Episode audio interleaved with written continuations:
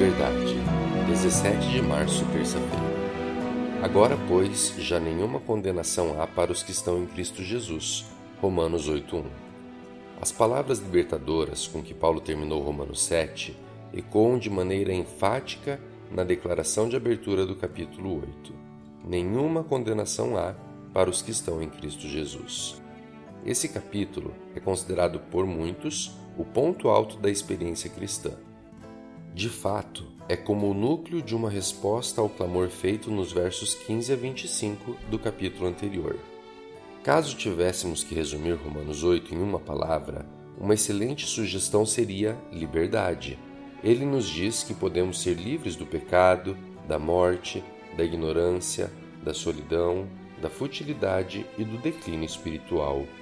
Não que nos tornemos totalmente imunes a essas coisas, porém, elas já não precisam dominar nossa vida.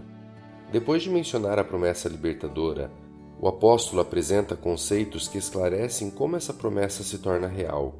Em primeiro lugar, ele contrasta o estilo de vida carnal com o estilo de vida espiritual. Quem vive pela carne é inimigo de Deus, não lhe obedece nem pode fazê-lo distanciando-se de Deus, caminha ao encontro da morte. A lei nada pode fazer para salvar alguém nessa condição. Contudo, sob a lei do Espírito, Deus nos deu seu Filho como oferta para condenar o pecado. Uma vez recebendo, ele habita em nós e somos habilitados a cumprir os requerimentos da lei. Com ele, recebemos uma nova orientação e um novo destino. Nos versos 12 a 17, o relacionamento do cristão com Jesus é descrito em termos de adoção. O Espírito testifica em nossa consciência interior de que somos filhos de Deus, podendo nos dirigir a Ele como Pai.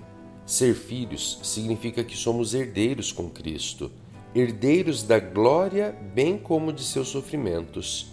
De fato, toda a criação sofre, mas não será para sempre. Aguardamos a redenção física.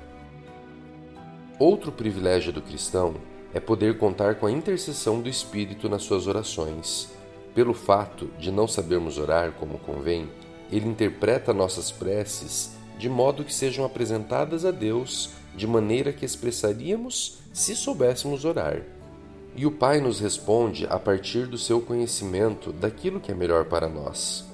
Finalmente, temos a garantia de que nada, nem ninguém pode nos separar do amor de Deus. Não somos réus temerosos, portanto, não estamos em um tribunal, mas na sala do Pai, que nada poupou a fim